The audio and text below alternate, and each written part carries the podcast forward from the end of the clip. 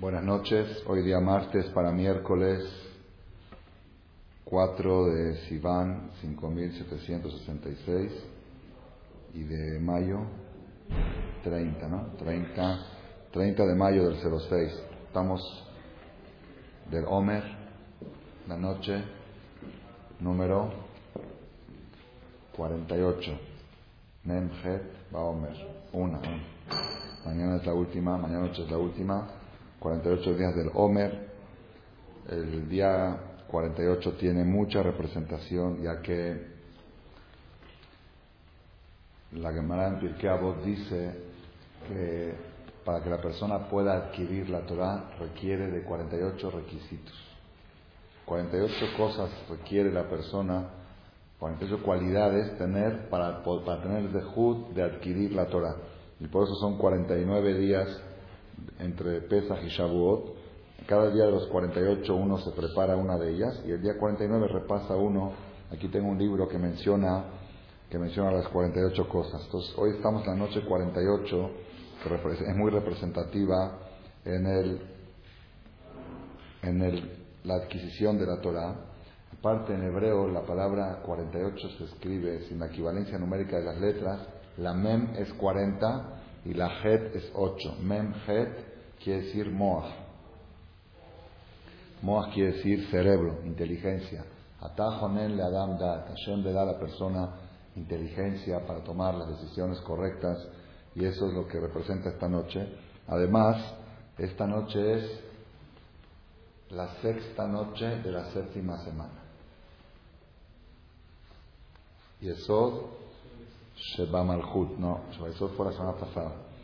Esta es Yesod Sheba Malchut, la sexta la séptima. Es Yosef, la seis, de la séptima, aquí es el siete, David. Yosef de David. Eso tiene mucha, cabalísticamente tiene mucha profundidad la relación que hay entre Yosef Atzadik y David Amele. Yosef Atzadik representa, como dijimos la semana pasada, representa el cuidado de número 6 del sexo. Yosef Atzadik representa el perdón, un hombre que supo perdonar a sus hermanos con todas las ofensas que le hicieron. Y Yosef Atzadik representa también un hombre que conservó el estudio de Torah aún estando en Egipto. Él siguió toda la Torah que estudió con su papá. Y David Amelech, según la Kabbalah, David Melech Israel Hadekayam Malhut, representa el estudio de la Torah oral. Así está. Entonces Yosef y David se entrelazan en estos dos puntos. Rabotai, hay un versículo en el Salmo que dice así, el perdón, en el Cantar de los Cantares del Rey Salomón, el segundo pasuk, capítulo 1, versículo 2. Shira Shirim Asher el Cantar de los Cantares del Rey Salomón, y Shakeni le dice la mujer al hombre, el pueblo de Israel a Dios, que me bese él, que me bese Dios, Mineshikot Piu, de los besos de su boca. Quiero que me bese de los besos de su boca. ¿Por qué? Kitobim dodeja miyain, porque es más bonito para mí, dice la mujer, tu amor que una copa de vino, que un banquete de vino, que el alcohol. Es más, me siento más agradable con un beso tuyo que con una copa de vino. Así le dice la mujer al hombre. ¿Qué quiere decir esto? ¿Qué representa esto? ¿A qué se refiere? Todo el cantar de los cantares, que es un romance del pueblo de Israel con Dios, el pueblo de Israel representa a la mujer y Hashem al hombre. Todo alude a, toda la historia de amor del pueblo de Israel con Hashem. ¿A qué, ¿A qué, alude esto? Dice el Gaón de Vilna así. Dice, el beso, cuando una persona besa a alguien, es una señal de unión. El beso representa unión. Ese es, la, ese es el simbolismo del beso, es el placer de besar o el placer de ser besado. El Rav Dessler describe que goza más el que da el beso que el que lo recibe. Es placer más grande darle un beso a alguien. El que da el beso es el que disfruta más que al, que está recibiendo el beso. Así trae Rav Dessler, esto tiene, puede tener algunas, algunas consecuencias. Entonces, el concepto del beso es cuando una persona besa a alguien, se está uniendo con ese alguien. Y ese es el placer del beso. Sin embargo, dice el Gaón de Vilna, explica en su comentario sobre el cantar de los cantares, que hay varios tipos de besos. Hay besos que uno besa la mano, como se le besa a los papá, hay beso en la frente, hay beso en el cachete. Y el beso más representativo de unión entre dos personas es el beso de boca a boca. ¿Por qué? Porque ahí se comunican las dos partes donde se representa el alma de la persona que es a través de, la boca. Entonces ahí se comunican cuerpo y alma juntos cuando el beso es de boca a boca. Así trae el Gaón de Vino. También se puede explicar lo que dijimos antes, que el que besa goza más el que, el que da que el que recibe el beso. Pero cuando se besan boca a boca se están besando los dos, pues los dos están gozando. Por eso es el momento de más unión que hay entre dos personas cuando el beso es de boca a boca. Dice el Gaón de Vilna que esto alude también la persona cuando se quiere conectar con el Creador, comunicar con el Creador, hay niveles. Hay niveles de comunicación. Esto hay que compararlo a un beso. La persona le dice a Dios, dame un beso. ¿Qué quiere decir dame un beso? Quiero sentir el contacto contigo. Quiero sentir que tú me beses. Así le dice el pueblo de Israel a Borolam. Pero hay niveles. Hay un beso que puede ser en la mano, hay un beso que puede ser en la frente, hay un beso que puede ser en el cachete. Y si hay niveles de acercamiento que puede tener la persona con el Creador. El nivel más alto que puede tener la persona con el Creador es Neshikot Piu, que Hashem le dé un beso a la persona que viajó de boca a boca, que es lo más, la unión máxima que pueda haber entre la criatura y el Creador. Sin embargo, dice el Gaón de Vilna que ese, esa unión del Creador con la criatura se ha logrado una sola vez en la historia. Una sola vez en la historia. Hay un concepto que se llama mitat neshika. Cuando una persona llega a su momento de irse de este mundo, después de 120 años, hay dos formas como morir. Una forma es por medio del Malach el ángel encargado de esto, y él tiene sus estrategias, cómo retira, cómo recoge el alma del cuerpo. Y otra forma es mitad neshika. Mitad Neshika, dice la Gemara, fue la muerte que tuvo Aarón a Cohen en presencia de su hermano Moshe. Moshe era mayor, tres años, era menor tres años que Aarón, y él presenció la muerte de su hermano. Le dijo, acuéstate, cierra las manos, cierra los pies, y con un beso, se llama, una muerte de beso. ¿Qué es muerte de beso? Dios le da un beso y le recoge el alma. La Gemara dice que la diferencia entre el que muere con Malach Mavet y el que muere en Mitad Neshika Así trae la El que muere con Alajamavet es como que estás sacando este, la basura de un, de un, este, de un montón de lino. Cuando hay lino, el lino bruto, para quitar la basura tienes que arrancar, ¿no? Así es como el Malach arranca el alma del cuerpo y sufre el alma y sufre el cuerpo. Pero cuando es mitad musical, cuando es muerte de beso, dice la hermana que es como quitar un cabello de la leche. Cuando quitas un pelo de la leche, ¿cómo se siente? Hasta rico, ¿no? Sabroso, no hay ningún esfuerzo. Así es cuando la persona tiene... Y Moshe Rabenu, cuando vio la muerte de Aarón, dijo, ojalá yo también cuando me vaya del mundo me vaya igual que él.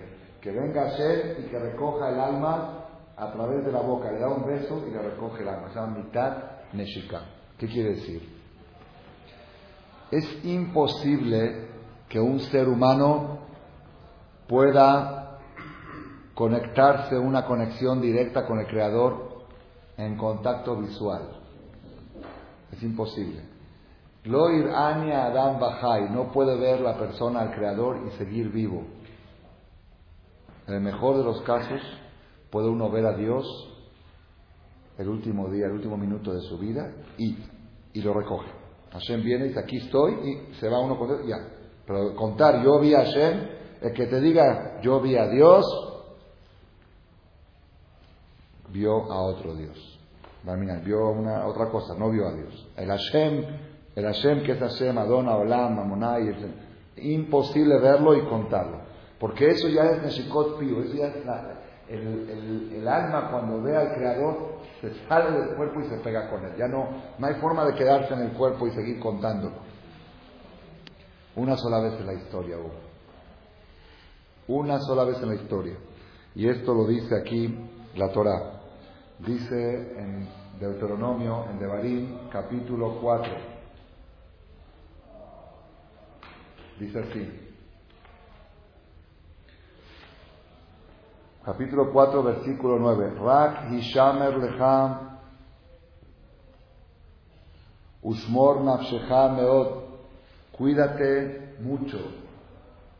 Pen tishkach adevarim que no te olvides lo que vieron tus ojos.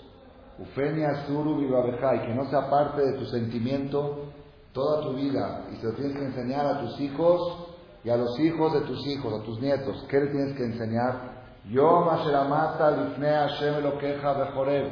El día que te paraste delante de Dios en Ar Sinai. Beemora Elai cuando Hashem me dijo aquel reúne a todo el pueblo y me van a escuchar. Y ustedes se acercaron y se pararon debajo del monte. Y el monte estaba ardiente con fuego hasta el cielo. Del monte hasta el cielo había una columna de fuego. Hoshech Anam Balafel, oscuridad, nubes y neblina. Baidaber Hashem Alechem y habló Dios con ustedes de dentro del fuego. Kol de Barim Atev Shomeim, ustedes escuchaban la voz. Y después dice, más adelante, en el mismo capítulo 4, versículo 32, Kishealna Leamim Rishonim, investiga los días primeros, investiga, pregunta en toda la historia. Leminayom Asher Elohim Adam desde el día en que creó el Todopoderoso el ser humano sobre la tierra. Ulmixea Shamaim Shamaim, de un extremo del cielo hasta el otro extremo. Investiga, pregunta en, todo el planeta. Aniyá Kalabara Gadola, ¿acaso sucedió alguna vez algo igual que esto? O Anishma Kamo, ¿se ha escuchado algo igual que? Hashama Am Kol Elohim, ¿acaso ha escuchado un pueblo la voz de Todopoderoso? Medaber Mitojaesh, como escuchaste tú, Vayeji, y quedó vivo. Atahor Etalala, tú viste que Adonai wa Elohim, que Dios es en Odmilado, que no hay alguien fuera de él. Minashamaim Ishmiacha et Kolon, desde el cielo te hizo escuchar su voz Ares y sobre la tierra te demostró su fuego, Udbarat Shamata, y su palabra has escuchado Mitohaesh, de dentro del fuego. Quiere decir que la Torah está testiguando Moshe Rabenu en la despedida del pueblo Israel de Barim, está recordando que esto que sucedió es única vez en la historia y no se va a volver a repetir, porque es imposible que un ser humano pueda experimentar Neshikot Piu, un beso de boca a boca con Dios, porque ese beso es mortal, es ya retirar el alma del cuerpo. Una sola vez lo experimentaron y se murieron. No aguantaron. Todo el pueblo de Israel, después de escuchar a Shem, cayeron desmayados, todos, o muertos. Muerte clínica. Y vino la Torah ante Dios y dijo, ¿Existe un novio que hace una boda y en el banquete mata a la novia? ¿Qué boda es esa? Entonces dijo la Torah, no, dijo Hashem, bueno, ve tú y revívela. La Torah fue y revivió, por eso decimos Kiem Hayero, la Torah es nuestra vida. ¿Por qué? Porque la vida que tenemos el pueblo de Israel hoy en día, la vida original se acabó. En Ar se acabó la vida de Adam Arishon. La que recibimos de Adán de herencia se terminó. La vida que tenemos nosotros es una vida nueva que la Torah nos hizo revivir. La Torah tiene fuerza de Tejiat Metim, de resurrección. Hubo resurrección el día de la entrega de la Torah. Eso fue único en la historia, único en la historia. El placer máximo del ser humano sobre la tierra es el placer de probar un contacto, un beso, recibir un beso de Hashem es el placer más grande que pueda haber. Más grande.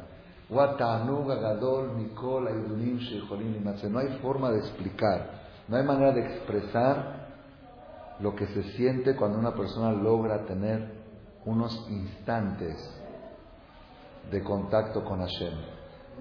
En términos, para, tenerlo en términos, es casi, casi como, para, para, imaginarlo así, si ya está comparado en el cantar de los cantares, Hashem es el hombre y Bolisa es la mujer, el momento del orgasmo de la mujer hacia el hombre, del pueblo de Israel hacia Kadosh Baruj cuando hay ese contacto, son instantes. No hay manera de describir qué tipo de placer es ese. Cuando una persona logra probarlo, logra probarlo, no hay dinero en el mundo que lo pueda pagar. No lo vende por nada. No hay algo que se pueda igualar. No hay algo que pueda equiparar a ese sentimiento de placer. Nada más para darles una idea, darnos una idea. Había aquí en México un muchacho, una familia muy conocida aquí en la comunidad, que el papá era un señor comerciante, Baruch Hashem, exitoso, y tenía hijos muy inteligentes, de puros, puros dieces en la escuela. El papá tenía mucha esperanza que estos hijos cuando crezcan iban a seguir el negocio, iban a crecer más la empresa. Entonces cuando el hijo cumplió 17 años, el papá le abrió un negocio, aunque el hijo iba a seguir estudiando todavía en la universidad, no sé qué, pues ya le voy, le voy a ir instalando el negocio para cuando ya quiera empezar a trabajar, ya tenga un negocio encarrilado. Le abrió otro negocio, aparte del de papá, le abrió un negocio para su hijo. Este hijo, a los 18, 19 años, iba a la universidad y, el papá ya le tenía preparando, encargando el negocio. Un día fue al Colel en Polanco, historia real, todos conocen al papá y al hijo. Fui al, al Colel y escuchó una clase de Torah y le gustó. Al otro día volvió a ir, escuchó otra clase de Torah, le gustó más. Papá, llévame, quiero ir más temprano.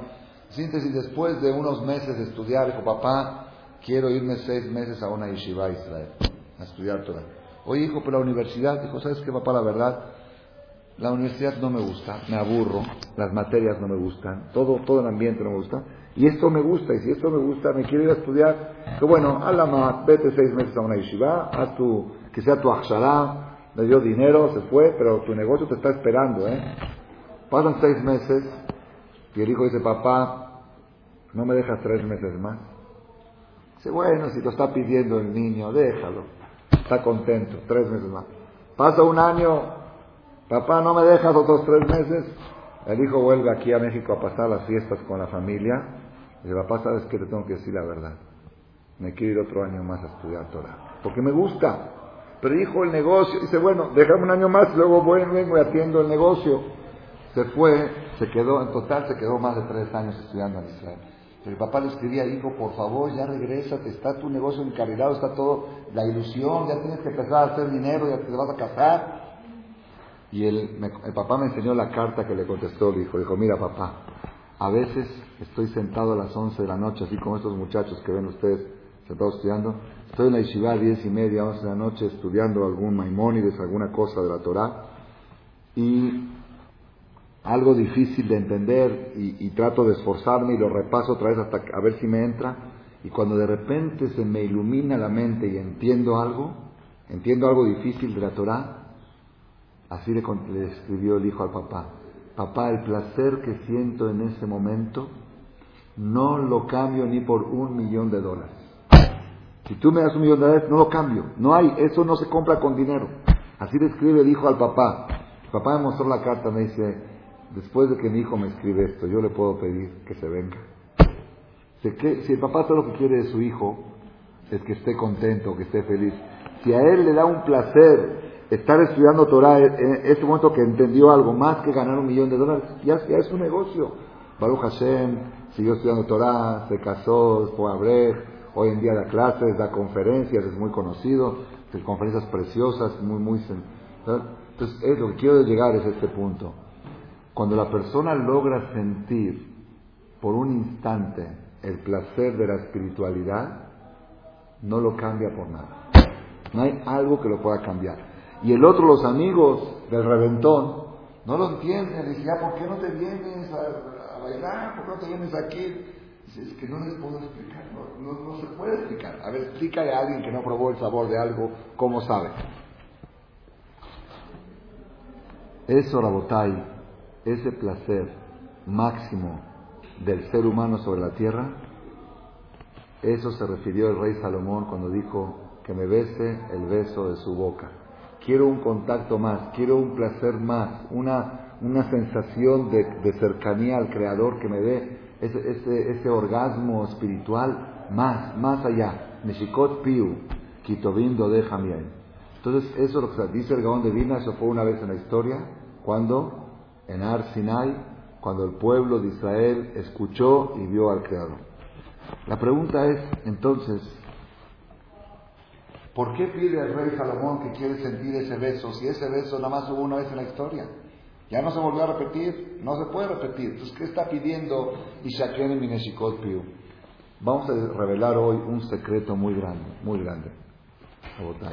Dice aquí eh, el Suhan Código de Leyes, es importante saberlo porque a veces gente por ignorancia no, no se cuidan. En el capítulo 468, inciso 10, está en Alajot Pesach, en Alajot Pesach dice así, Nahagu, hay una costumbre, Shelo leakiz dam, beshum erev yom tov, de no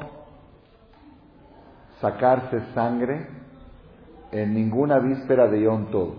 Por ejemplo, si Yom Tov toca, como ahora jueves a noche, el día jueves, no hacerse ni análisis de sangre, ni donación de sangre. Todo lo que está relacionado con sacar sangre, no hacerlo en la víspera de Yom Tov, ni víspera de Pesach, ni víspera de Sukkot, ni víspera de Simchat Torah, ni víspera de Shavuot. ¿Por qué motivo? Dice aquí el Mishnah Brura, porque ver el Shavuot, porque en la víspera de Shavuot, cuando fue la entrega de la Torah, Yatá Shed, salió al mundo un duende, Sheshemó Taboah, que su nombre de ese duende se llama Taboah. Taboah quiere decir Shahitá, Dabba, degollador. Un duende que su nombre es degollador, que su, su alimento es la sangre. Pashur le gusta derramar sangre, esa es su, su fuerza de ese. ¿Y para qué salió ese duende? Porque Ilulok Israel et Torah, porque si el pueblo de Israel no hubieran aceptado recibir la Torah, entonces ese duende los hubiera degollado a ellos, a su cuerpo y a su sangre, no les hubiera dejado nada. Este duende salió el día 5 de Sivan, la víspera de Shavuot, en el año 2448, hace exactamente 3.318 años. 3.318 años se entregó la Torah. Un día antes vino este duende Taboa para hacer una amenaza al pueblo de Israel. O reciben la Torah o aquí se acaba todo. Los va a degollar y a dejarlos desangrando. Y entonces, ¿qué pasa? Por eso los hajamín dijeron, el día 5 de Sivan no se debe sacar sangre porque es un día peligroso. Y no solamente el 5 de Sivan, cualquier víspera de fiesta, para que no se vayan a equivocar entre víspera de Shavuot y víspera de Pesach, en todas las vísperas de fiestas, no sacar sangre. Dice acá en Mishnah Brura que, ¿desde cuándo empieza la prohibición? ¿Desde la mañana o de la noche anterior? Por ejemplo, ahora Shavuot es jueves en la noche. La prohibición es de jueves en la mañana o, o de miércoles en la noche. Dice que normalmente la prohibición empieza de la mañana, pero de Erev Shavuot, en la víspera de Shavuot, que es el día principal del peligro, hay que leahmir una noche anterior, desde el miércoles en la noche, de mañana a noche, ya no hay que hacer ningún tratamiento con sangre, porque es peligroso por ese duende que vino la víspera de Shavuot. Dice acá que si hay sacaná, si hay peligro, si va a hacer una cirugía o algo que va a sacar sangre para salvar de un peligro, dice acá el Mishnah Brura, no sé qué es más peligroso. Si hacer la cirugía o no hacerla. Como a veces pasa que el doctor dice, mira, si lo meto al quirófano lo puedo salvar, pero quizá con la anestesia se muere. Si, necesita la cirugía, pero quizá no, llega. Dice, no sabemos, dice, pero en ese caso de peligro, afiru be'erev shavuot, pero si no hay peligro, seguro que no hay que hacer ninguna cirugía innecesaria y ningún tratamiento innecesario de sangre, especialmente en la víspera de Shavuot. ¿Por qué razón? Porque es el día del duende Taboah. Y aquí viene la pregunta muy fuerte. ¿Este duende Taboah para qué vino? ¿Vino para qué? Para presentar una amenaza al pueblo de Israel si es que no reciben la Torah. ¿Está bien? ¿Eso cuándo fue? Hace 3.318 años. Eso se terminó, ya recibimos la Torah. Vimos la amenaza del duende, dijimos lo que yo quiero vivir, recibo la Torah. Y ahora recibimos ¿Y ahora por qué tiene que venir cada año el 5 de Sivan? ¿Me entendieron la pregunta? Eso fue una vez, cuando fue la entrega de la Torah. Esta para mí, se lo dije ayer a los muchachos de la Yeshiva aquí, a esta misma hora, un poco más tarde, esta para mí es la prueba más grande, más grande, de que el proceso de recibir la Torah no fue una vez en la historia, sino es repetitivo cada año. Cada año, cuando llega Shavuot, vuelve a suceder el proceso del pueblo de Israel que va a recibir la Torah y por consecuencia viene también la amenaza que si no la reciben, Barmina. Y si que ese duende sale cada año, no solamente aquella vez, porque cada año vienen, uno puede preguntar, ¿cómo, pues, ¿cómo cada año? A ver, no entiendo. ¿Cuántas veces puede uno recibir la Torah? Para hablarlo en, otros términos. Una persona se casa. ¿Cuántas veces se casa? Bueno, si se, si se divorcia, se vuelve a casar. Pero si, no se divorció, se casa una vez. Nosotros nos casamos en Shavuot con Dios, hicimos un matrimonio con Él. Llega el otro año, ahora vamos a hacer matrimonio. Ya estamos casados, ¿qué matrimonio? ¿Qué quiere decir volver a recibir la Torah? ¿Qué quiere decir volver a recibir la Torah? La Gemara dice que una persona, por ejemplo, que jura, juro que voy a comer matzá la noche de Pesach. ¿Sirve ese juramento? ¿Sirve? Uno jura que va a comer matzá la noche de Pesach. ¿Sirve? O jura que va a hacer kiddush en Shabbat. ¿Sirve? ¿Por qué no? ¿Por qué es un juramento falso? No, dice, pero la Gemara dice otro lenguaje. Porque ya juraste en Sinai. Ya lo juraste hace tres mil, ya juramos en Sinai que vamos a respetar todo lo que dice la Torah. Entonces, ¿qué juras cumplir un juramento? Si el juramento ya está jurado. O una persona barminal jura comer taref, al revés, tampoco es válido el juramento. ¿Por qué? Porque ya juraste en Sinai que no vas a comer taref. Entonces un juramento no puede caer sobre otro juramento. Entonces, ¿qué quiere decir que recibimos la Torah cada año? ¿Qué quiere decir? Esto, Rabotai, tenemos que entender nosotros que el cambio que hubo en el año 2448, el cambio de estatus que hubo en el pueblo de Israel de ser un pueblo común a un pueblo elegido, ese cambio que hubo el día de Shavuot, ese es el mismo cambio que va a suceder con nosotros de hoy al jueves, al viernes. ¿Qué quiere decir? En los niveles, en los niveles de acercamiento al Creador, la diferencia, el nivel que podemos obtener el día viernes este en la madrugada, después de la desvelada, el nivel que podemos obtener, la diferencia que hay entre el nivel que vamos a tener el viernes al que tenemos hoy, es la diferencia de Yehudí a Goy, de pueblo común a pueblo elegido. A ese nivel, la persona escala cada vez que llega a Shavuot. Porque el nivel, nosotros decimos todas las mañanas, bendiciones, bendecimos a Dios que nos dio la vista, bendecimos a Dios que nos dio el movimiento, bendecimos a Dios, y al final hay tres bendiciones muy raras. Una es bendito Dios que no me hiciste mujer.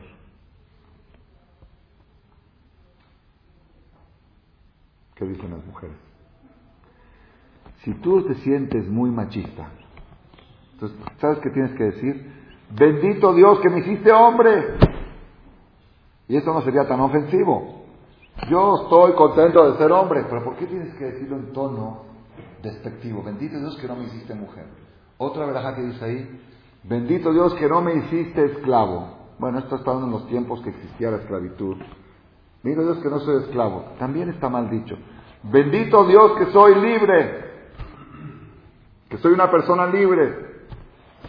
Y otra que decimos, bendito Dios que no me hiciste goy. También está mal.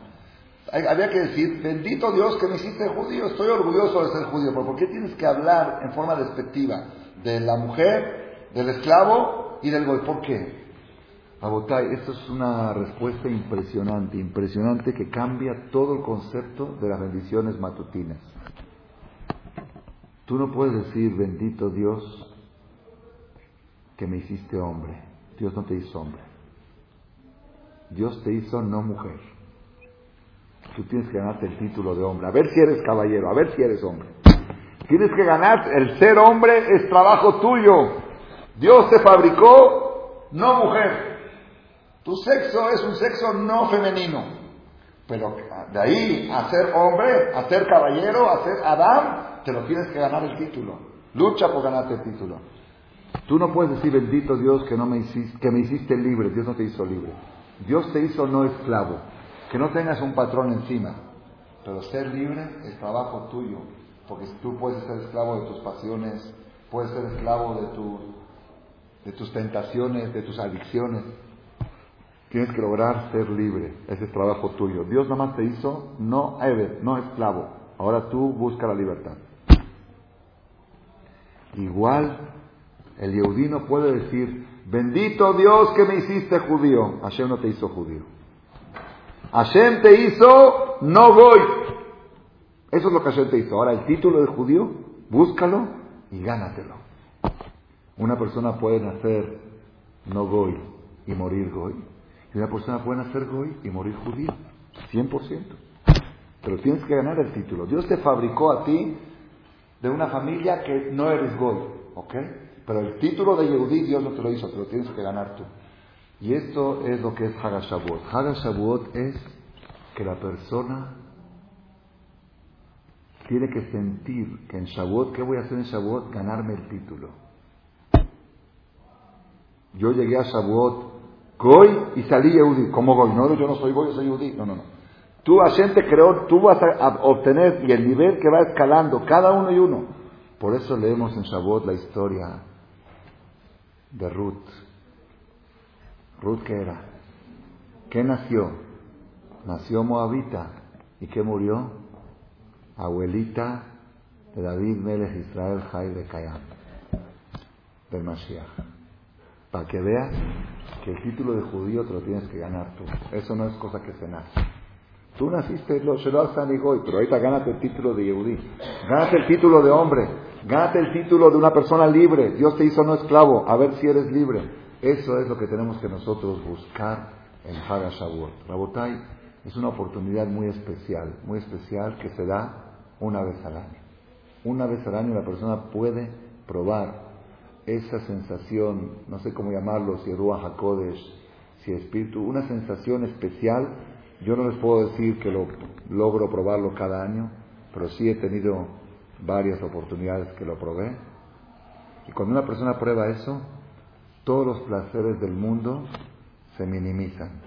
No, no pueden competir, no pueden competir. Y uno sabe a lo que tiene que aspirar. Cuando uno llega a probarlo, dice, a, esto, esto quiero llegar. Y eso es lo que vamos a tener cuando venga el Mashiach. Es más o menos la imaginación del tipo de placer que no nos podemos ni imaginar. ¿Qué quiere decir Nehenim Miziva Shekhinah? Que los tzadikim cuando venga el Mashiach están sentados todo el tiempo gozando de un orgasmo más otro orgasmo de la unión con el Creador. Ese placer que quizá nosotros logramos una vez al año o una vez cada tantos años, los tzadikim lo van a tener cuando venga el Mashiach cada segundo y segundo. Ese es nuestro reto de Haga Shavuot.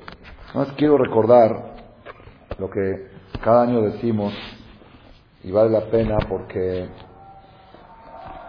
la persona escucha cosas que suceden en el mundo y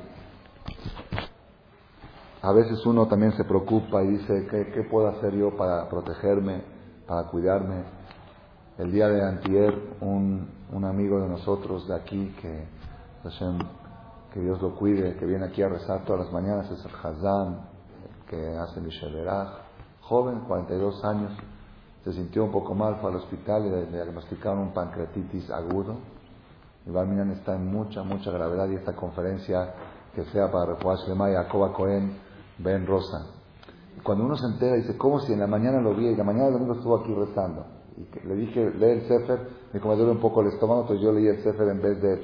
Estaba aquí normal, en Shabbat estuvo normal, estuvo aquí, platicamos, contento, alegre, y ahora está inconsciente, entubado, en terapia intensiva.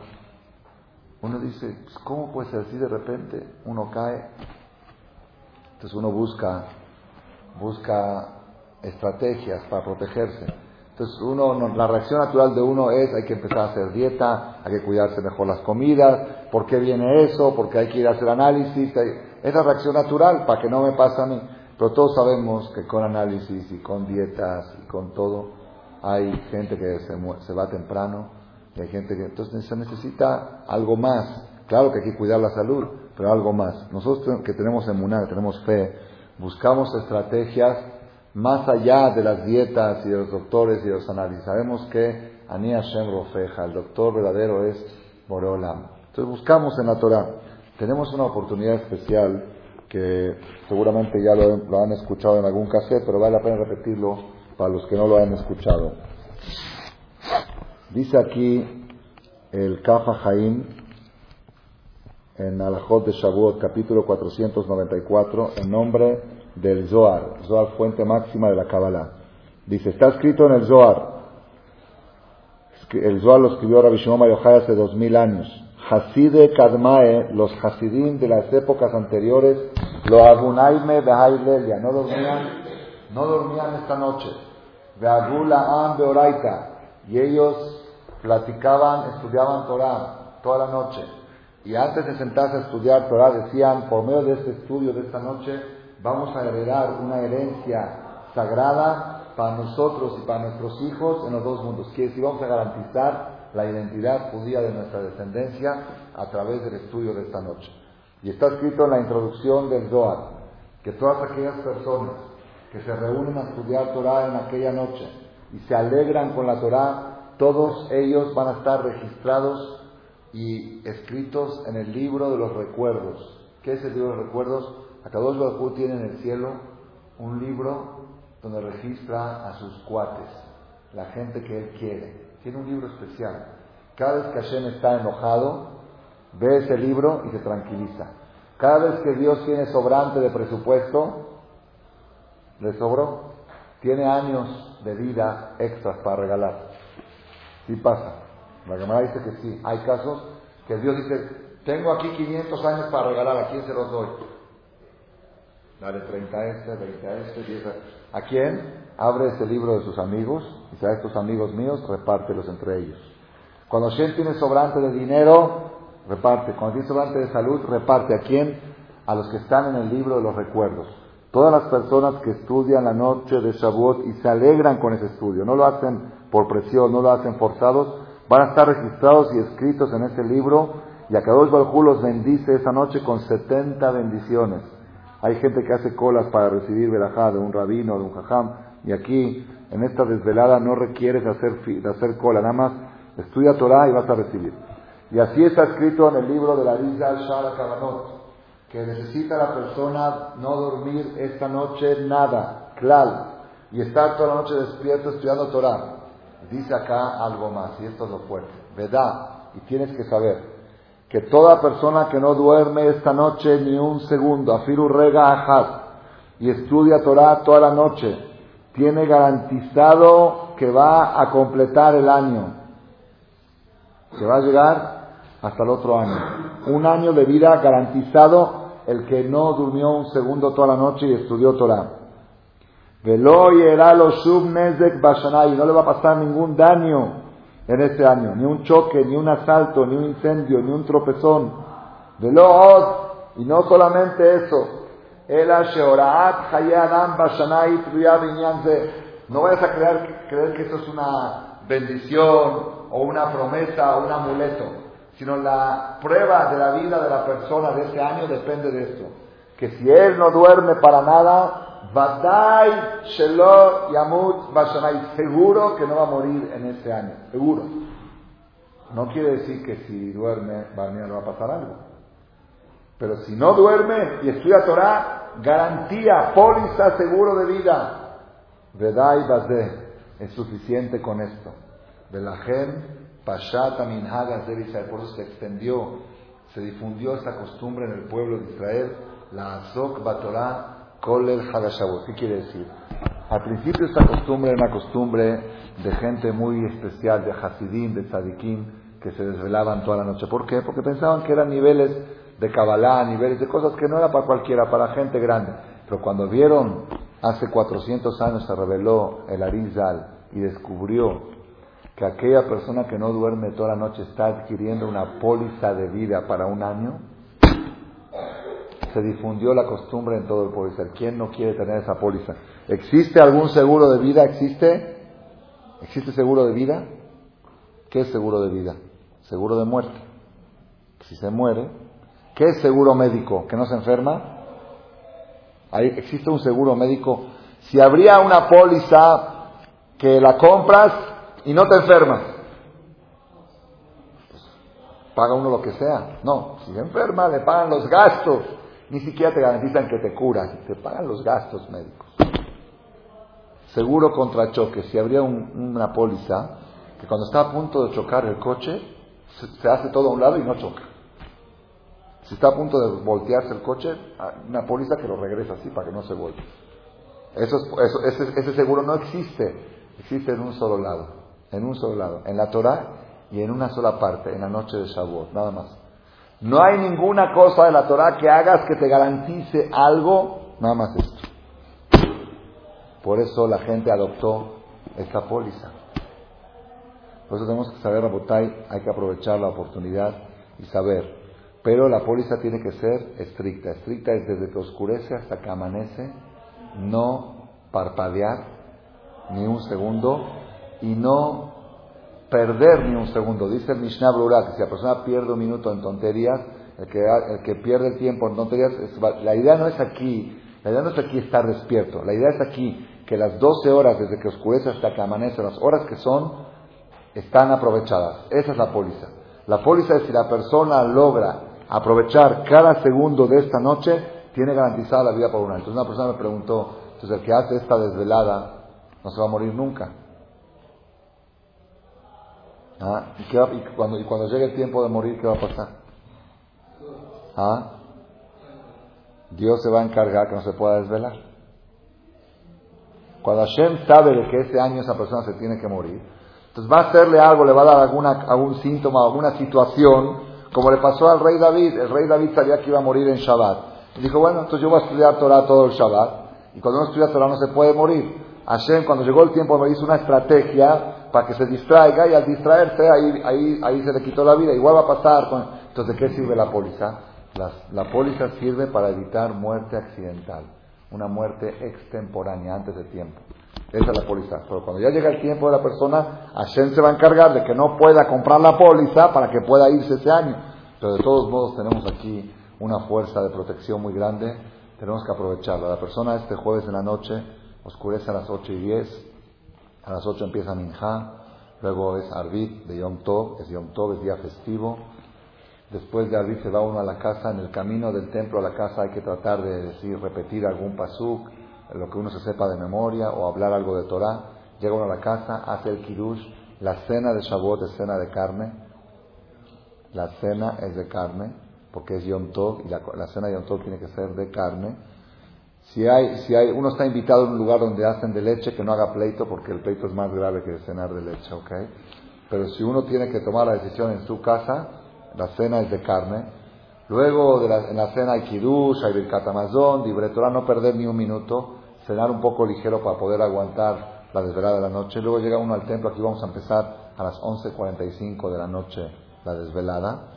Se sienta uno a estudiar toda la noche, aquí tenemos tradición en Marcela, hay otros lugares que es diferente, que cotorrean, platican, aquí no hay recreo. Se sientan conmigo al cuarto para las 12 y se levantan conmigo a las 6 de la mañana. Si no, seis horas y cuartos seguidas de leer y de explicar, leer y explicar. Si uno tiene que salir al baño, sale al baño, regresa rápido. Si uno quiere tomar un café, se lo pide al medio, va y en el camino al café repite uno unos pesukim para aprovechar cada minuto y minuto.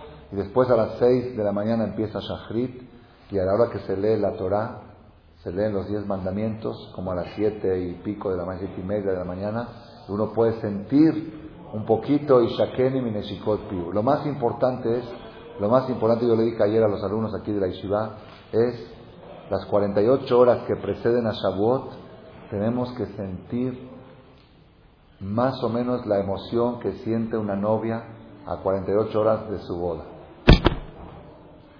Si no lo sientes, según esa, esa, esa emoción que sientes, es lo que vas a sentir el día de Shavuot.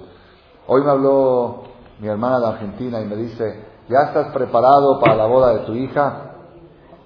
¿Cómo van los preparativos? Dije, espérate, tengo otra boda antes. Este jueves tengo una boda y después, hasta la otra semana, tengo otra. Dije, estoy todavía terminando mi vestido de novia. ¿Cómo voy a estar blanco la noche de Shavuot? Tratar de purificarse, de limpiarse, de meterse a la tevilá en esta fiesta más que en otras para los hombres. ¿Y las mujeres qué tienen que hacer con esta póliza? ¿Ah, ¿La mujer tiene obligación? No.